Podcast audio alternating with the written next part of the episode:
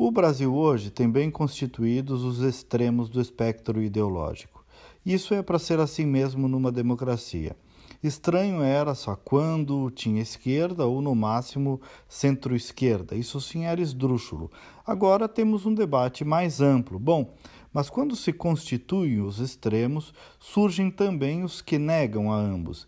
E a isso se chama também de uma posição política, é o centro, que existe em todos os lugares do mundo e tem também as suas contribuições. Centro indica equilíbrio, indica razoabilidade, indica julgamento de caso concreto, indica a famosa busca do bom senso. Mas vejam, tudo isso ganha significado. Né? O julgamento do caso concreto, a busca do bom senso, a razoabilidade, o equilíbrio, tudo isso ganha significado dependendo do referente. Vou explicar o que, eu quero dizer com isso. Equilíbrio em relação a uma discussão sobre onde investir dinheiro, por exemplo. Equilíbrio na mediação de uma divergência política. Equilíbrio na conciliação de uma disputa em que as duas partes têm suas razões. Equilíbrio, então, faz sentido quando busca preservar um bem maior. Agora, Agora, se for diante do erro, se for diante da corrupção e do crime, diante, sei lá, de uma invasão de propriedade, diante da tentativa de diminuir as liberdades individuais, diante do que não presta, enfim, aí o referente que eu falei não pede equilíbrio e bom senso, pede desequilíbrio em favor do bem maior, pede posição. Então, equilíbrio não pode ser ficar em cima do muro. Por que não o bem maior nem sempre está no meio de uma discussão. Às vezes ele pode sim estar numa ponta.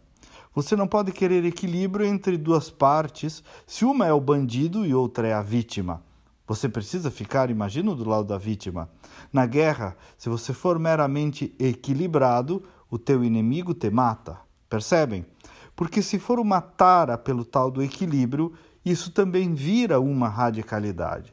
Vira um mero mote, uma bengala para ficar bem com todo mundo, para fazer demagogia, na verdade, a velha política. Foi o excesso desse centro que tudo aceitava, que, por exemplo, permitiu que o PT comandasse um grande esquema de corrupção no Brasil por tantos e tantos anos. Então, tem lugar para uma posição política mais centrada, mais centrista no Brasil e até na discussão social como um todo? Claro que tem só não pode ser desconectada de valores, de posicionamentos centrais.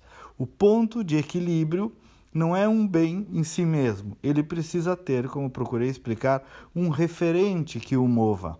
Aí sim estará de pé um discurso de centro no Brasil e fará sentido o bom senso. Alguns setores já estão percebendo isso, percebendo uma oportunidade, constituindo uma vigorosa força de centro no Brasil. Outros seguem na simplificação, sem entender nada, no discurso fácil ou no fisiologismo. Bom dia e até amanhã.